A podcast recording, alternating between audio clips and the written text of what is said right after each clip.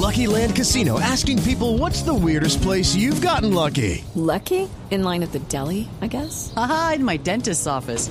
More than once, actually. Do I have to say? Yes, you do. In the car before my kids' PTA meeting. Really? Yes. Excuse me, what's the weirdest place you've gotten lucky? I never win and tell. Well, there you have it. You can get lucky anywhere playing at LuckyLandSlots.com. Play for free right now. Are you feeling lucky? No purchase necessary. Void where prohibited by law. 18 plus. Terms and conditions apply. See website for details.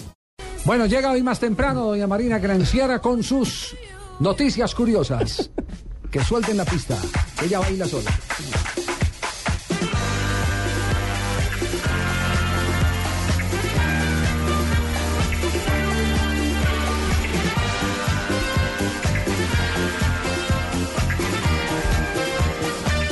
Tres de la tarde, 50 minutos.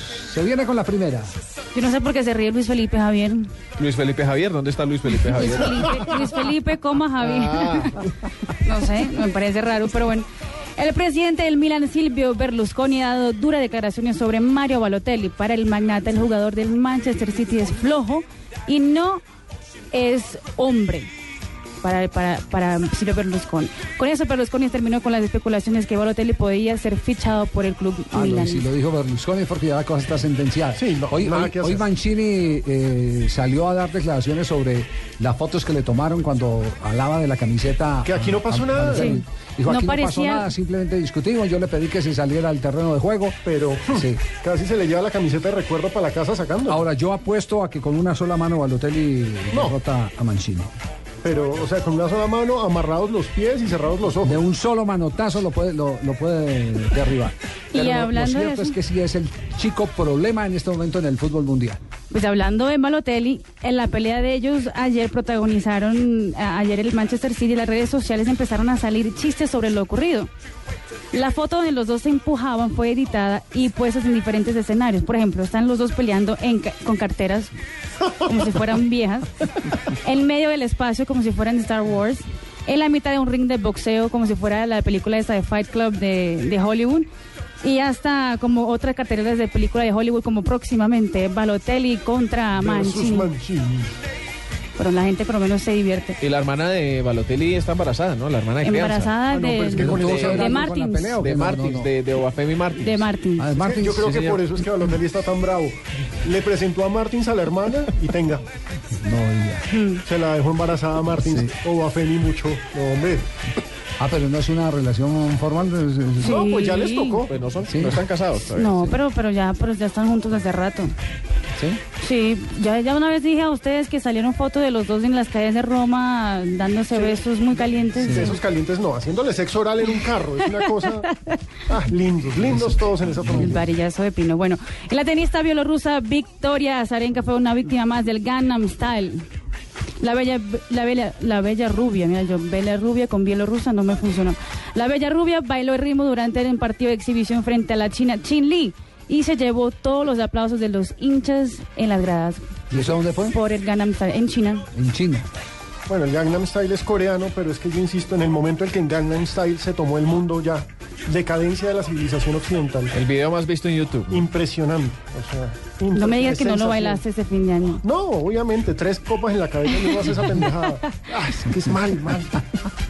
Y Alexandre Pato, que está empacando maletas para Brasil, donde jugará con el Corinthians, salió hoy una foto Este de la despedida fondo. de los, del jugador con sus compañeros de club y llorando. Fue de partir el corazón. Dio un discurso diciendo que espera volver al club y abrazó a todos y salió en llanto ¿Y de la ¿Cuánto lo cancha. transfirieron? ¿En 15 millones? 15 millones de euros. 15 millones de Y euros. seguramente lo vamos a tener acá en el Campín porque Corinthians es rival de Millonarios. Muy interesante ver eso.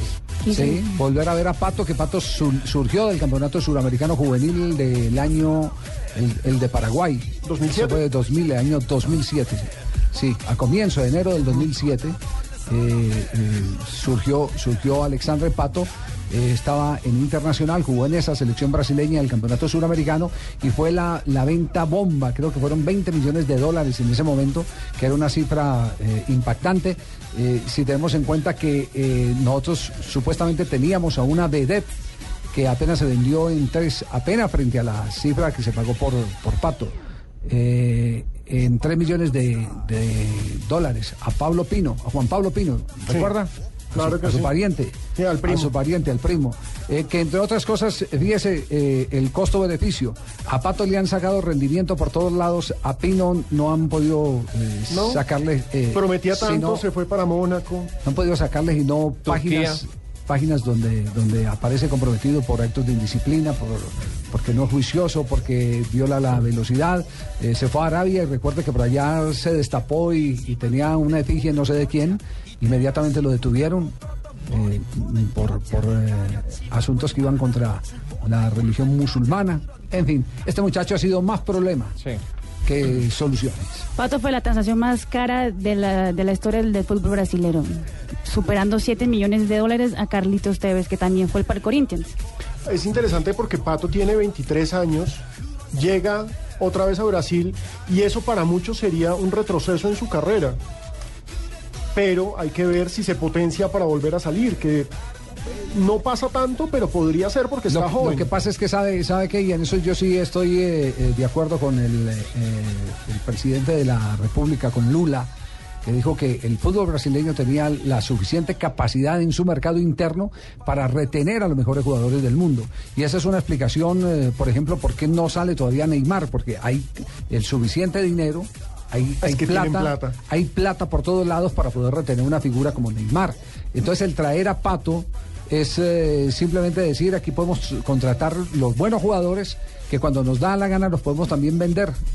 Y ese es el círculo en el que se mueven las ventas en Brasil. Ellos venden, después compran más barato, eh, le calientan eh, el oído a, a los empresarios del mundo, catapultan las cifras, si les cogen la caña, se embolsillan la plata y después hacen ceñita a los jugadores para que vuelvan y estén en la liga. Esos casos se han dado mucho. Recuerde que los que se devolvieron, eh, Ronaldinho, Por ejemplo, pero bueno, ya tenía- Adriano. Sí, pero volvió, volvió era final de la carrera, sí, es la diferencia de Ro- Pato. Ronald- Ronaldinho, Ronaldinho eh, Luis Fabiano. Luis Fabiano también estuvo, eh, que fue considerado Denilson.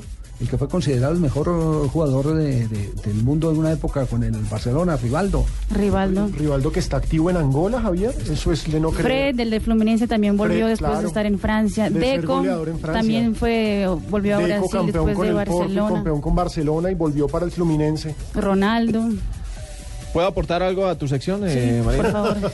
El Ministerio Peruano de Cultura implementó una campaña de señalización para evitar que los espectadores del Rally Dakar 2013 dañen los restos paleontológicos en la región sureña de Ica, como aparentemente ocurrió el año pasado. El desierto de Ica, por donde correrán los competidores a partir del 5, o sea, mañana, está considerado como uno de los yacimientos de fósiles más grandes del mundo, pues tiene más de mil esqueletos repartidos en él. Entonces tienen que tener mucho cuidado los que vayan a asistir al Rally Dakar, no pisar restos paleontológicos. A esta hora que se sabe de Riquelme y la conversación que tenía con el presidente de Boca Junior eh, para retornar al equipo Ceneice, no hay noticias, se tenía establecido el contacto en el día de hoy, el virrey está el virrey pendiente, sin rey, Carlos de- de- Bianchi. así titularon, El el virrey el sin virrey rey. sin rey. el virrey sin rey, Carlos Bianchi está a la expectativa a ver eh, qué resuelve eh, el jugador eh, Riquelme con el presidente de Boca Juniors. Javier Riquelme se está haciendo esperar, está haciendo sufrir un poco de más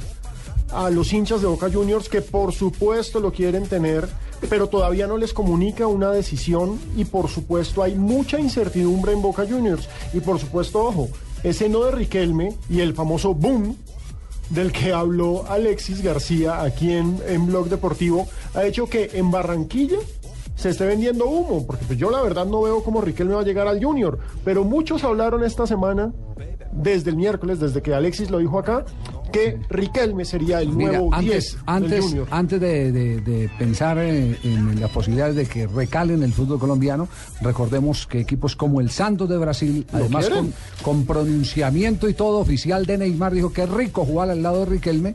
Eh, esos equipos que sí tienen poder económico, una buena chequera, porque la organización da para, para tener una buena chequera, eh, han mantenido la, la prioridad en las expectativas de Riquelme. Los Vázquez Riquelme sigue amando a Boca y con la llegada de Bianchi Claro. quiere terminar su carrera en Boca Juniors. Y el presidente del Palmeiras dio una declaración diciendo que Riquelme no iba al, al club brasilero porque estaría en Boca. Y entonces de una creación, sí. eh, que, como quien dice, estuvieron preguntando por él. Y pues Exacto. Javier, qué rico tenerlo de compañero en el campo, pero qué pereza ese compañero de camerino. Complicadito, Riquelme. Necio, ¿no? Eh, Necio. Terminó sin hablarse con Palermo. terminó agarrado con todos. Sí. Bueno, pero eh, ese- esos son los eh, llamados eh, genios. Los cracks. Los crack. Sí, muy pocos tienen el perfil de ese hombre que se llama Lionel Messi. Amado por todos en el camerino, amado por todos fuera del camerino. 4 de la tarde, 23 segundos. Señoras y señores, ya vienen voces y sonidos, luego Voz Populi. Y el próximo martes estaremos retornando con toda la información deportiva aquí en Blog Deportivo con el equipo de Blue Radio.